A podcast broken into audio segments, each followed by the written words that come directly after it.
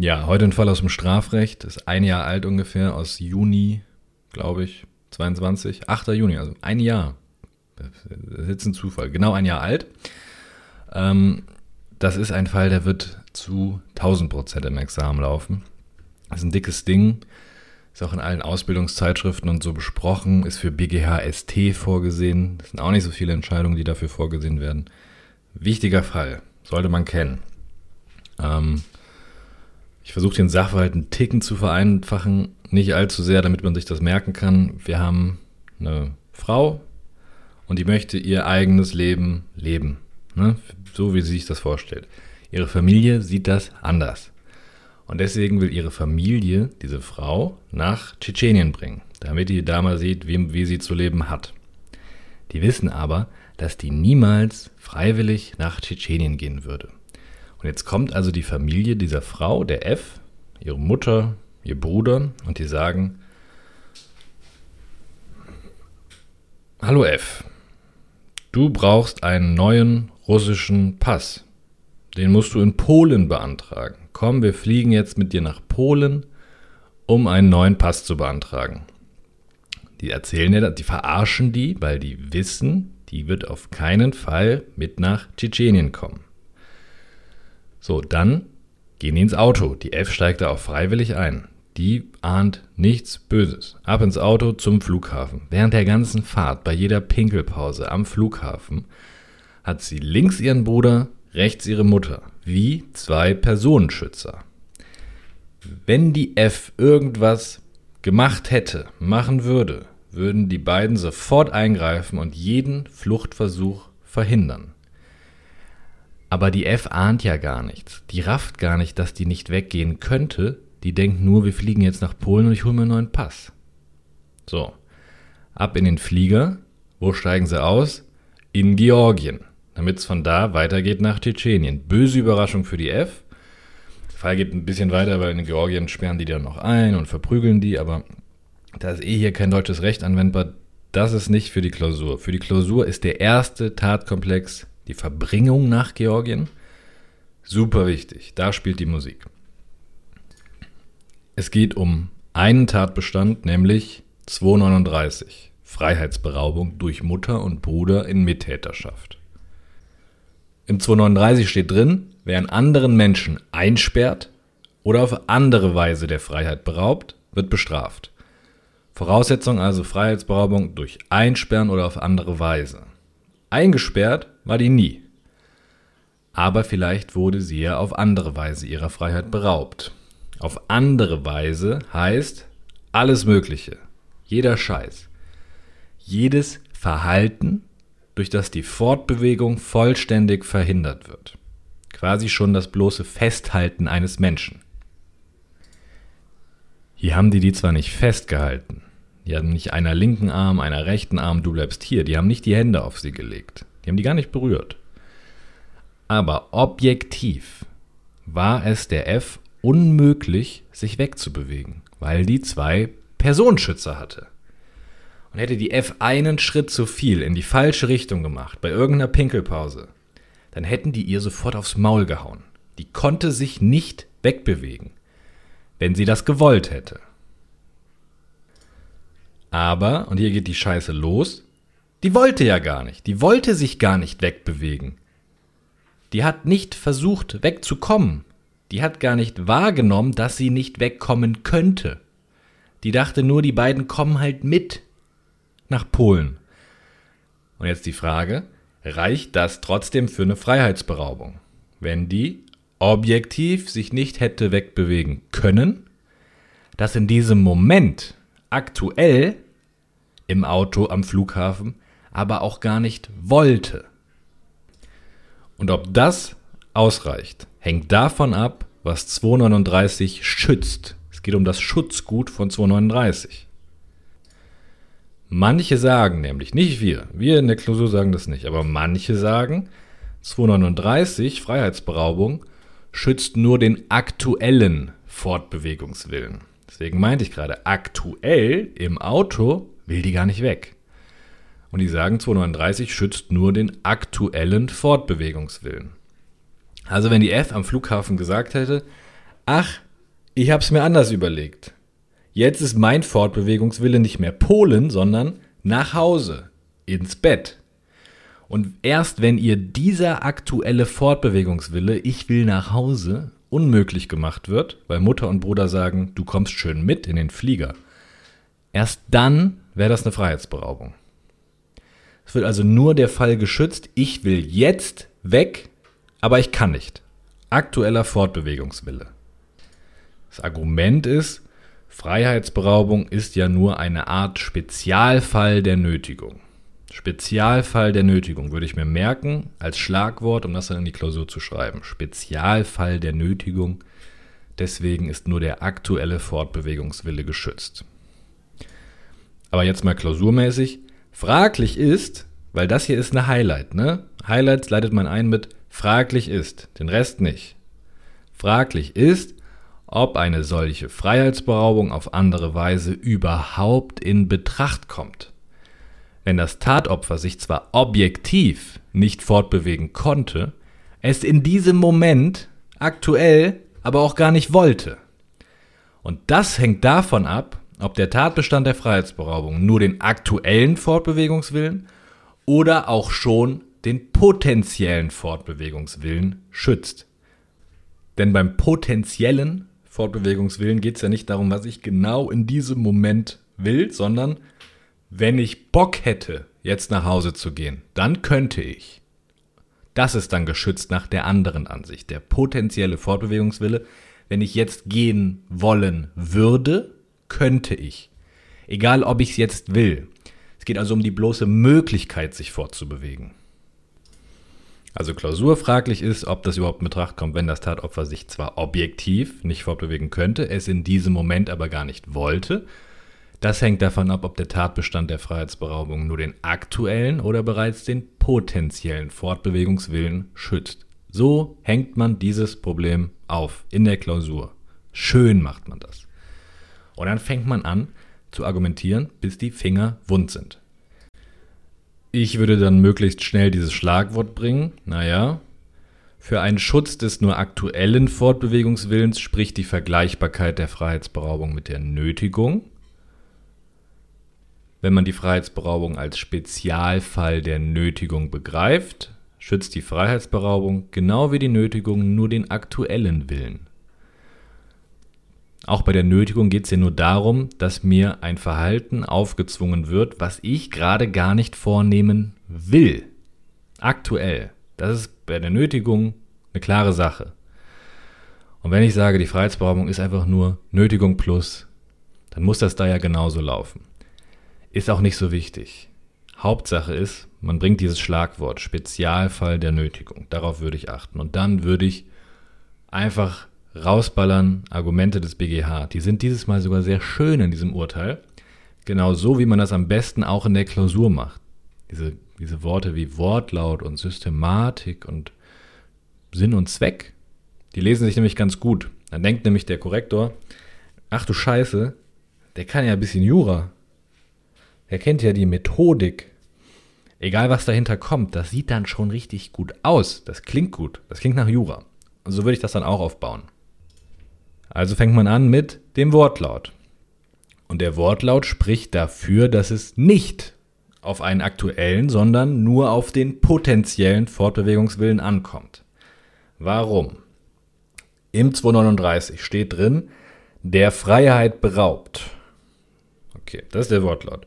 Wann bin ich denn der Freiheit beraubt? Objektiv ganz objektiv betrachte, in objektiver Hinsicht, habe ich doch schon keine Fortbewegungsfreiheit mehr in dem Moment, wo ich mich objektiv nicht wegbewegen kann. Egal, was ich in dem Moment will. Selbst wenn ich will, dass mich hier jemand einschließt in meinem Büro, bin ich doch objektiv meiner Freiheit beraubt, weil ich könnte nicht mehr weg dann ist es mir schon objektiv unmöglich, abzuhauen, nach Hause zu gehen vom Flughafen. Im Wortlaut ist also nicht angelegt, dass es auf einen aktuellen Willen ankommt.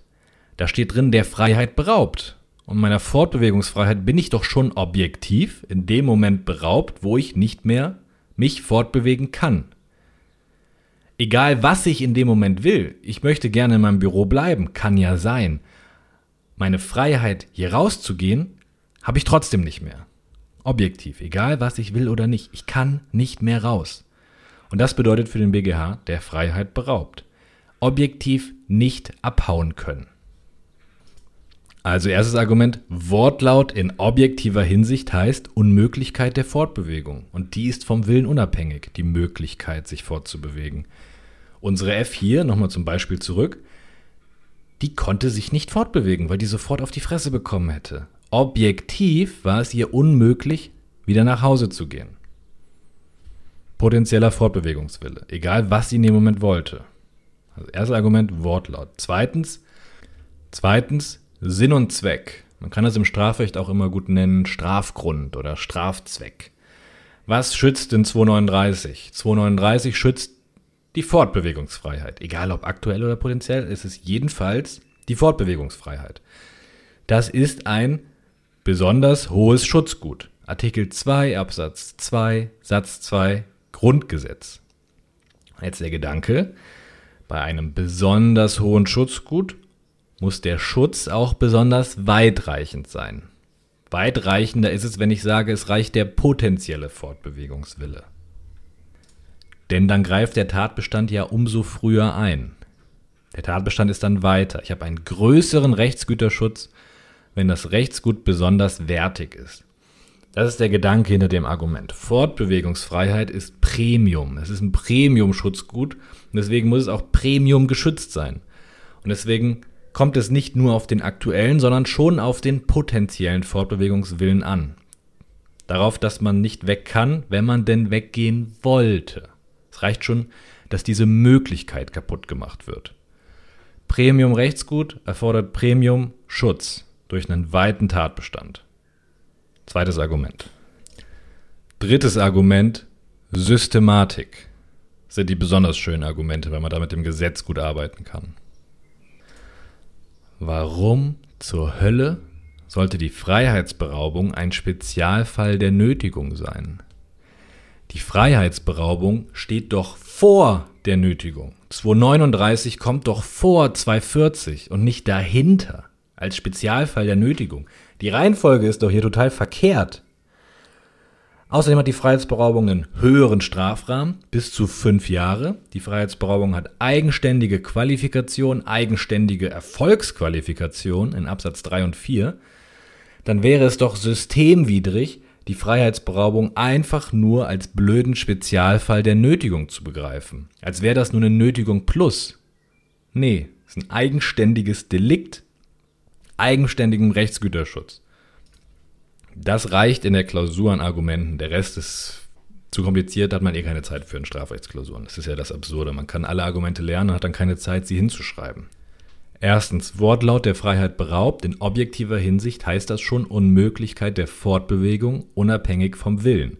Willenselement, ein aktuelles Willenselement ist im Wortlaut nicht angelegt. Zweitens, Sinn und Zweck, Strafzweck, Strafgrund. Geschütztes Rechtsgut ist die Fortbewegungsfreiheit. Das ist ein Premium-Rechtsgut. Also auch Premium-Schutz durch weite Auslegung des Tatbestands. Drittens Systematik. 239 kommt vor 240. 239 hat eigenständige Qualifikation, eigenständigen Strafrahmen. Es ist also ein eigenständiges Delikt und nicht nur ein Spezialfall der Nötigung. Punkt, Absatz. Daher schützt 239 den potenziellen Fortbewegungswillen weiter geht's. Das heißt hier, ob sich die F wirklich im Auto am Flughafen fortbewegen wollte, nach Hause, ist für das Tatbestandsmerkmal Freiheitsberaubung in anderer Weise scheißegal. Hätte die F sich verpissen wollen, hätte das nicht geklappt. Das reicht schon aus. Das meint potenziell. Das ist das erste dicke Brett in der Klausur. Und dann kommt noch ein zweites genauso dickes Brett. Die eine Seite ist ja, dass die F in dem Moment, also im Auto am Flughafen, gar nicht abhauen wollte. Das ist uns aber egal, weil der potenzielle Fortbewegungswille geschützt ist. Die andere Seite ist, die wollte in dem Moment nicht nur nicht weg, sondern die ist ja sogar damit einverstanden gewesen. die hat freiwillig ihre Koffer gepackt.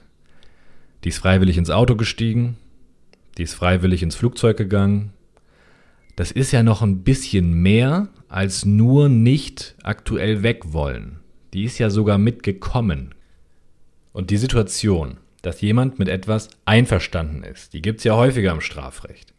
Zum Beispiel beim Diebstahl. Wenn ich da freiwillig will, dass ein anderer meine Sache nimmt, dann ist das eigentlich keine Wegnahme, weil ein tatbestandsausschließendes Einverständnis vorliegt.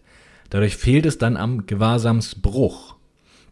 Und wenn so ein tatbestandsausschließendes Einverständnis vorliegt, wenn ich also will, dass der andere meine Sache nimmt, dann reicht das aus. Dann kommt es auch nicht darauf an, warum ich mit dem Gewahrsamswechsel einverstanden war. Auch ein täuschungsbedingtes Einverständnis ist dann wirksam, solange mein tatsächlicher Wille dahin ging, nimm bitte meine Sache. Genauso beim Hausfriedensbruch. Wenn jemand an meiner Tür klingelt und er sagt, hallo, ich bin von den Stadtwerken, ich müsste mal den Stromzähler ablesen. Aber das ist Bullshit. Der ist gar nicht von den Stadtwerken. Der will mich beklauen. Aber ich lasse den rein, weil ich täuschungsbedingt denke, naja, der will den Stromzähler ablesen. Dann ist das auch kein Hausfriedensbruch. Dann ist das kein Eindringen, weil ich damit ja einverstanden bin. Das ist dann nicht gegen meinen Willen, das ist mit meinem Willen. Ich habe gesagt, komm rein, da unten ist der Stromzähler. Das ist ein tatbestandsausschließendes Einverständnis.